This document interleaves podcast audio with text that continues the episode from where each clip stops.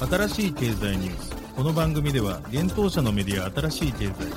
ブロックチェーン仮想通貨フィンテックに関する日々のニュース解説を平日毎日音声コンテンツでお届けしていますそして新しい経済ではブロックチェーン仮想通貨に関するニュース解説記事やインタビュー記事学習記事などのたくさんのコンテンツを掲載しております。ぜひ新しいひらがな経済漢字で検索してメディアもチェックしてくださいそして LINE 公式アカウントではメディアの更新情報を配信しております LINE 公式アカウントにもぜひご登録ください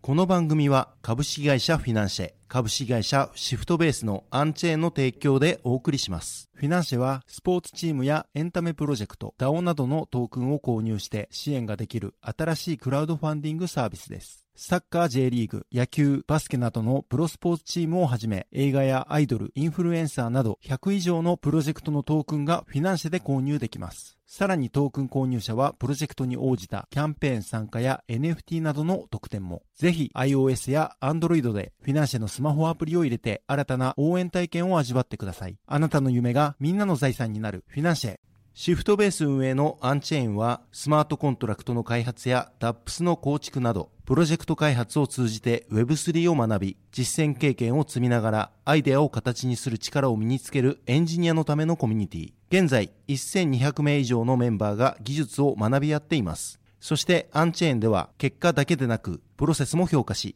段階的に総額200万円分の助成金を給付する Web3 開発助成金プログラム進捗 to earn も開始。第1回目の助成金申請は2月13日より受付します。また、このプログラムにご協賛いただける企業様も募集中。詳しくは、アンチェーン公式サイト、アンチェーン .tech、https コロンスラッシュスラッシュ unchain.tech スラッシュ。でチェック。作る人がちゃんと評価される世界へ。アンチェーン。現当社新しい経済編集部の武田です。高橋です。大塚です。はい、本日は2月の7日火曜日です。今日のニュース行きましょう。ビザがステーブルコイン決済インフラ構築に注力か。暗号資産責任者コメント。バイナンスの税務計算ツール、バイナンスタックス、ベータ版発表。スウェットコインのウォレットに、ランアーン機能、学ぶと1スウェット付与。国際決済銀行交換、中銀デジタル通貨は地政学的限界に直面と予測。ラオス中央銀行、ソラミツと中銀デジタル通貨の実証実験を開始。イギリスレボリュート、欧州顧客にイーサ、エイダ、ドット、テゾスのステーキングサービス提供か報道。スタークウェアとチェーンリンクが提携、テストネットでサービス接続。アバランチ上 DEX、トレーダー上、レイヤーゼロ導入で上をクロスチェーン転送可能に。バイナンス2月8日から銀行を介した米ドルの入出金を一時停止に。アメリカコインベースにアクセラー上場へ。富士通、富士通 Web3 アクセラレーションプラットフォームをパートナーに無償提供へ。損保ジャパン SBI トレーサビリティ SHIMENAWA 上で専門保険提供、輸送途上での事故補償。NFT 購入で現物のボールが届く、キャプテン翼 NFT プロジェクトが公開。一つ目のニュースいきます。ビザステーブルコイン決済に注目というニュースです。アメリカ決済大手ビザの暗号資産部門責任者であるキュイ・シェフィールド氏が2月5日に開催されたスタークウェアセッション2023に登壇し、同社がステーブルコイン決済に注目していることを明かしました。シェフィールド氏によると、ビザはブロックチェーン技術の台頭を同社の事業拡大のチャンスと捉えているといいます。特にブロックチェーンとステーブルコインの組み合わせは SWIFT をはじめとする現行の送金システムが抱えるコストの高さや制限の多さなどの問題点を解決する新たなインフラの構築につながる可能性があると見解を示しています。USDC とドルのようなステーブルコインと法定通貨の交換をサポートできれば、国境を越えたドルの移動を従来よりも高速かつ安価に実現できるようになると同氏は話しています。またビザは約5年前からブロックチェーン技術に注目しており、これまでにユースケースのリサーチや従来のネットワークにブロックチェーンを組み込む実験などを行ってきたとのことです。特にイーサリアムと USDC を用いた大口決済を当面の注力分野と考えており、ビザが既存の金融システムに提供してきた価値をブロックチェーンとステーブルコインを利用して法定通貨を組み込んだシステムとして再構築することを目指しているとのことです。またビザが決済インフラ構築の際に採用するプロトコルについて重視する要素は処理能力よりもセキュリティと拡張性だといいます。まずはセキュリティの高いインフラを構築し、その上でパートナー企業とともに様々なプロダクトを展開していくことが重要とのことです。続いてはニュースいきます。バイナンスタックスベータ版発表というニュースです。暗号資産取引所バイナンスが税務計算ツールバイナンスタックスのベータ版を2月6日に発表しました。すでにフランス国内のユーザーは利用可能になっているとのことです。なお、バイナンスタックスはまだ初期の立ち上げ段階であり、そのアルゴリズムはバイナンスで扱うすべての取引をまだカバーしていないとのことです。バイナンスのユーザーは最終的な納税報告書で適宜調整する必要があるといいます。現在、バイナンスタックスが対応しているのはスポット取引、暗号資産寄付、ブロックチェーンのフォーク報酬などです。なお、バイナンスのユーザーは追加費用なしでバイナンスタックスにアクセスできるとのことです。公式ドキュメントでは、今後様々な国でこのツールを利用できるようにするとされています。なお、現在、バイナンスタックスへは日本からはアクセスできないことが確認できます。続いてのニュースは、スウェットウォレットに Learn Earn 機能追加というニュースです。フィットネスアプリスウェットコインの独自ウォレット、スウェットウォレットに新機能 Learn Earn 学んで稼ぐが追加されました。スウェットコイン運営のスウェットエコノミーが2月6日に発表しました。この機能はスウェットウォレット画面の下部に Learn として表示されています。現状では Why are we here? Digital ownership なぜ私たちはここにデジタル所有権 What is sweat? スウェットとは Growing your sweat スウェットを育てよう How do we self-custody? どのようにセルフカストディするのか？といった4つの学びコンテンツが提供されています。それぞれのコンテンツでは選んだテーマに関する知識が数ページにわたり提供されており、最後に4択のクイズに回答し正解することで、スウェットコイン独自のトークン、スウェットエコノミー、スウェットが1スウェット付与される仕組みになっています。なお、記事執筆時点2月7日11時30分の時点で、1スウェットを歩いて獲得するには約2741歩が必要です。また、ランアーン機能は他の Web3 プロジェクトが自身のブランド認知度向上のためにユーザーに向けてコンテンツを発信できる仕組みということです。スウェットコインは1億人以上のユーザーが利用していると言われているため、この機能を Web3 プロジェクトが使用できるのは価値があるとスウェットエコノミーは説明しています。スウェットウォレットはニアブロックチェーンベースのトークンをユーザー自らが管理できるセルフカストディウォレットです。このウォレットでは先週からポートフォリオ機能が追加されています。なお私が同機能を確認したところ、ガス代として0.04ニアーがエアドロップされていました。気になる方はぜひご確認ください。続いてはニュースいきます。BIS 高官 CBDC は地政学的限界に直面と予測というニュースです。国際決済銀行の新しいイノベーション責任者が暗号資産市場が昨年の混乱で消滅したわけではない。一方、中央銀行デジタル通貨 CBDC の新しい波は地政学的な限界に直面するだろうと予測しています。世界の中央銀行と呼ばれる BIS は過去にビットコインをネズミ講やバブルになぞらえて暗号資産に批判的な立場を取ってきました。昨年のサム・バンクマン・フリード氏が率いていた FTX の崩壊、セルシウス、スリアローズキャピタル、またその他多くのステーブルコインの破綻が影響して2兆ドル以上の価値が暗号資産領域で消失しました。しかし2023年に入ってからビットコイン価格が40%を回復するなど市場は回復傾向にあります。BIS のイノベーションハブの新しい責任者であるセシリア・スキングレイ氏は就任後初の詳細なインタビューでロイターに対し暗号資産業界はこれらの失敗から学び新しいことを考え出すと思うと答えました。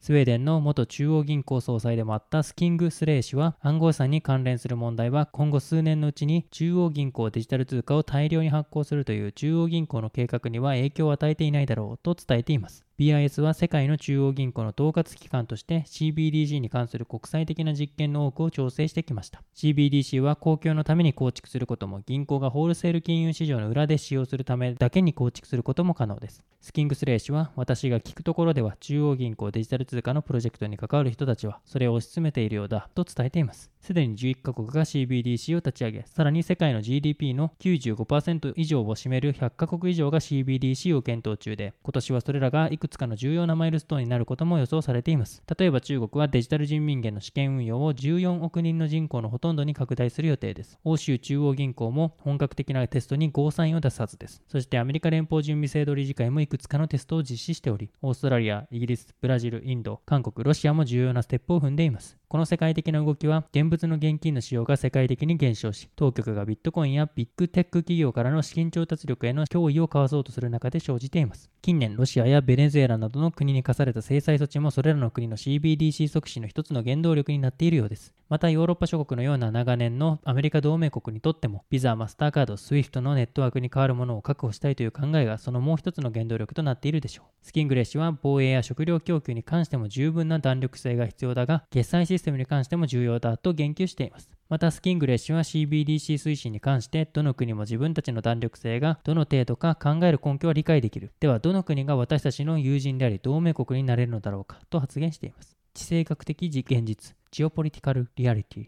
スキングレッシュは CBDC は通貨をよりハイテクにし、他国への送金をより簡単かつ安価にするはずだが、地政学的に同盟を結んだ国々の間でしか完全に相互運用できない新しい形態の電子マネーは地殻変動を起こす可能性があると伝えました。また同氏は CBDC は完全に国ごとに相互接続することはありえないだろうと伝え、さらに BIS の仕事は CBDC をできるだけ多用途にすることを目指すと付け加えました。そしてスキングレッシュは摩擦が大きすぎるし、世界の全ての国々同士が完全に協力する準備はできていない。それが現実だとも伝えました。また、スキングスレー氏は、すでにいくつかの CBDC の利用が少ないこと、そして今月、イングランド銀行のアンドリュー・ベイリー総裁が言ったような CBDC は世の中の問題を探す解決策になるという会議論にも反応をしました。ここにいくつか問題があると同氏は言います。仮に多くの国での現在の現金の使用方法を推測すると、将来的に現金は支払い方法として使用されなくなるだろう。さらに、スキングスレー氏は、そうなると私たちが重要だと考えている公共政策の目的、つまり貨幣システムに対する信頼をどう維持するかという問題が出てくると話しました。続いてのニュースは、ラオス中央銀行と空光が CBDC の実証実験というニュースです。日本のフィンテック企業空光とラオス中央銀行が中央銀行デジタル通貨 CBDC の実証実験 POC 開始のための覚書 MOU 締結を2月6日に発表しました。空光は2020年より実運用が開始されているカンボジア王国の CBDC バコンを同国中央銀行金融監督局であるカンボジア国立銀行と共同開発を行った企業です。今回の実証実験にはそのバコンシステムをベースにラオス向けに修正したシステムが空光から提供されているとのことです。なおバコンには空光開発のオープンソースのブロックチェーン、ハイパーレッジャーイロハが利用されています。なお、ラオスでの CBDC 実証実験のプロジェクト名は DLAK、デジタルラオスキープとのことです。2月7日よりラオス中央銀行、在ラオス日本大使館、独立行政法人国際協力機構 JICA の関係者がラオスの首都ビエンチャン市内の店舗で行う CBDC の実証実験に参加する予定ということです。この実証実験には空光開発のシステムが使用されるといいます。今回の CBDC 実証実験では、まずラオス中央銀行が CBDC を生成し、仮設の商業銀行に発行するといいます。その後、その商業銀行は CBDC を個人に送信し、それにより個人が CBDC を使用して店舗での支払いを可能にするといいます。そして店舗は支払いを受けた CBDC を別の仮設の商業銀行に送金し、最後にラオス中央銀行がその商業銀行から CBDC を回収するといった一連の運用の流れを取るということです。ラオス中央銀行は CBDC により銀行口座にアクセスできない人々にデジタル金融サービスを提供するためにより広範な国民への金融包摂の提供、近隣諸国などの移民先からの国際送金の送金時間と送金コストの削減、他国に依存しない通貨を通じての経済安全保障を確保するなど、決済システムの高度化を促進を目指しているといいます。ラオス中央銀行は今回の実証実験の結果に基づき CBDC の正式運用開始に向けてさらに研究を進めていくということです。空光は2021年12月から1年間、ラオスでのブロックチェーンベースの最先端の決済インフラに関する実現可能性調査を JICA 開始のプロジェクトのもと実施していました。また昨年6月にはベトナム、フィジー、フィリピン等で CBDC 導入に向けた調査事業を空光は開始していました。発表によるとこの取り組みは経済産業省が実施する令和4年度質の高いインフラ及びエネルギーインフラの海外展開に向けた事業実施可能性調査事業において空光が採択されたものでした。続いてのニュースは、レボリュートが欧州顧客にステーキングサービス提供かというニュースです。イギリスフィンテック企業、レボリュートが、イギリス及び欧州経済領域 EEA のユーザー向けに暗号資産のステーキングサービスを提供する予定だと、イギリスフィンテックメディア、アルトファイが2月6日に報じました。報道によると、同サービスでサポートされる暗号資産は、ポルカドット、テゾス、カルダノ、イーサリアムの4銘柄ということです。利回りについては11.65%から2.99%の範囲になるようです。またこのサービスは現状ソフトローンチしており、今週中に正式ローンチされるとも報じられています。記事にステーキングについて解説を載せておりますので、ぜひ合わせてご覧ください。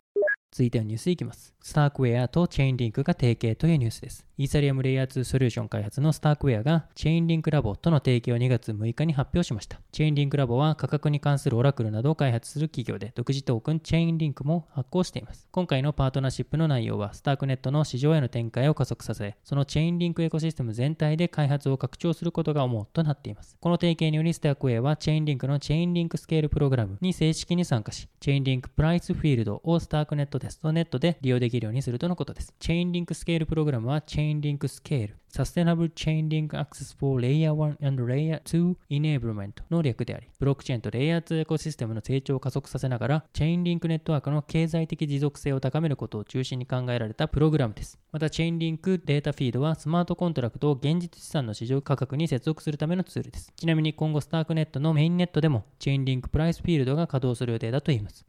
続いてのニュースはトレーダージョーがレイヤーゼロ導入というニュースです。アバランチ上の分散型取引所 DEX トレーダージョーがクロスチェーンメッセージングプロトコルであるレイヤーゼロの導入を2月6日に発表しました。これによりトレーダージョーのネイティブトークンジョーが複数のブロックチェーン間でブリッジ可能なマルチチェーントークンとなります。トレーダージョーはマルチチェーン展開を進めており、アバランチの他に現在アービトラム1が対応しており、また3月末までに BNB チェーンへ展開することも発表されています。トレーダージョーのレイヤー0の導入に伴い、トレーダージョーにおける手数料の支払いやステーキングに使用可能なジョー、トークンジョーは、レイヤー0が定めるオムニチェーンファンジブルトークン OFT 規格に変換されたということです。これにより対応するブロックチェーン間で1対1の転送が可能になったということです。ユーザーはトレーダージョーのブリッジ画面からジョーの転送を実行することが可能です。レイヤー0は異なるブロックチェーン間でトークンの転送やメッセージの送信を可能にするプロトコルです。双方のブロックチェーンのスマートコントラクト機能、レイヤー0が提供するリレイヤー、チェーンリンクが提供するオラクル機能を組み合わせることで、オンチェーンでトラストレスなブロックチェーン間転送を安全に行える仕組みとなっています。ただし、現時点ではレイヤー0が提供するリレイヤーはオープンソース化されていないため、厳密にはレイヤー0を信頼する必要があります。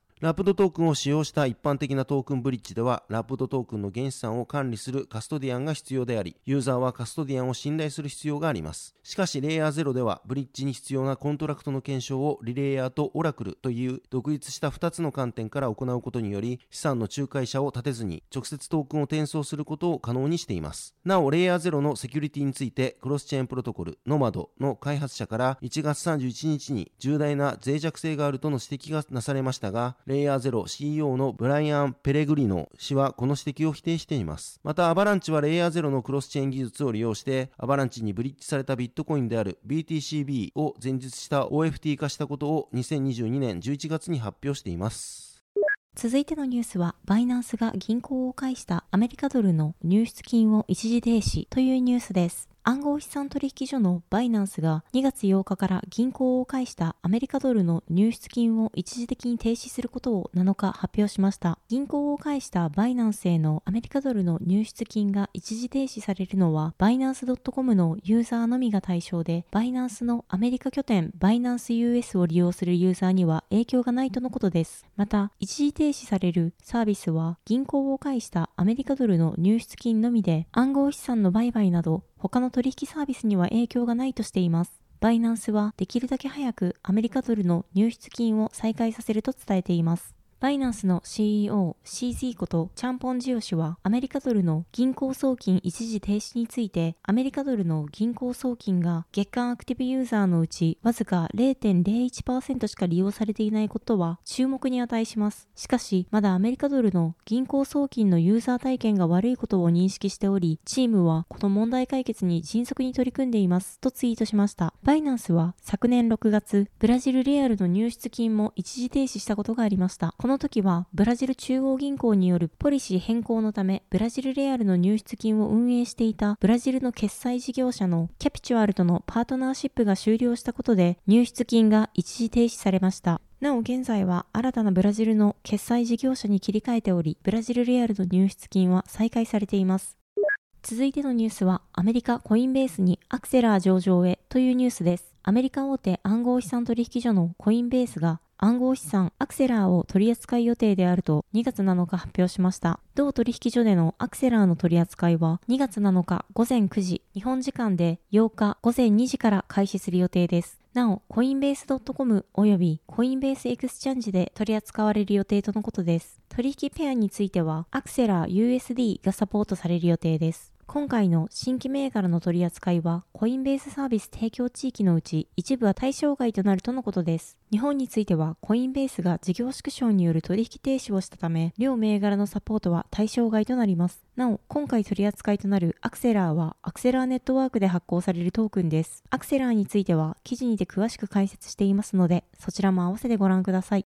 続いてのニュースは、富士通 Web3 アクセラレーションプラットフォームが無償提供へというニュースです。富士通が Web3 に関する各種サービスを提供する富士通 Web3 アクセラレーションプラットフォームを日本及びグローバルに無償提供することを2月6日に発表しました。このプラットフォームについて富士通は本人の申請性及び契約や取引に伴う行為を保証する Web3 の要素技術を用いてデジタル空間上で信頼を持ってつながることができる環境や場を提供するものと説明をしています。なお無償提供の対象となるのは富士通のグローバルパートナー共創プログラム富士通アクセラレータープログラム 4SARS に参画している Web3 の新サービスの企画や実証実験などを共創するパートナーということです。また無償提供は3月より日本国内で開始した後、グローバルには2023年度以降に順次開始していくとのことです。富士通 Web3 アクセラレーションプラットフォームでは企業や個人の間でセキュアなデータ流通と活用を実現する富士通コンピューティングアズアサービスデータ e トラストや富士通 Computing as a Service デジタルアニーラーといったコンピューティング機能、アプリケーション機能を API として提供するということです。なお、データ e トラストは分散型データ流通とデジタル ID やデータの申請性を証明できるデータウォレットの仕組みである IDYX とブロックチェーンを応用した台帳データベースの仕組みであるチェーンデータリニエージで構成されるトラスト機能群となります。またこのトラスト機能群には研究施策段階の透過的トラスト技術、コネクションチェーンも搭載される予定ということです。具体的に富士通はパートナーとともに富士通 Web3 アクセラレーションプラットフォームを用いて分散型自立組織 DAO による競争社会の実現、デジタルコンテンツの権利管理と利活用、デジタルトラストの実現といったテーマを軸に新たなビジネス創出に向けたユースケースの検討やプロトタイプの開発、実証実験などを行うということです。新しい経済編集部は富士通に IDYX やチェーンデータリニエージに使用しているブロックチェーン基盤について問い合わせを行っています。こちらについて返答が得られ次第、サイトに上がっているこちらのニュースの記事に追記をさせていただく予定です。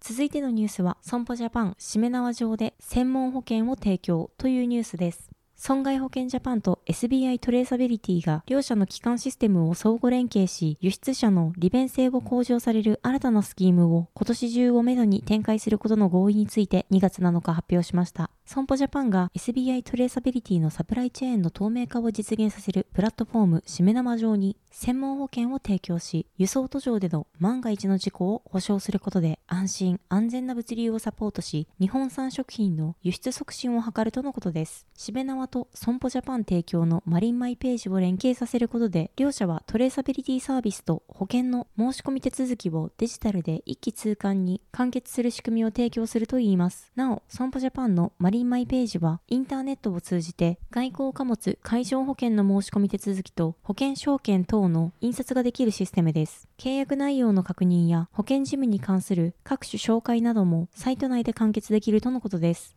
今回の相互連携により、しめ縄のトレーサビリティサービスを利用する輸出者が外交貨物海上保険の手配を希望する際、しめ縄の情報をマリンマイページに AIP 連携することで、トレーサビリティサービスと保険の申し込みがシームレスに可能となります。輸出者は申し込みに関する煩雑な手続きを省略し、対象品目に合った保証が付帯する食品をスムーズに入手することができるといいます。なお、両社は今後、食品品目ごとの専門保険を拡充するほか、食品以外の製品及び国内物流についての専門保険の開発を検討しているとのことです。また、生産物賠償責任やリコールリスクに対応する専門保険の開発も視野に入れ、協業を進めていくといいます。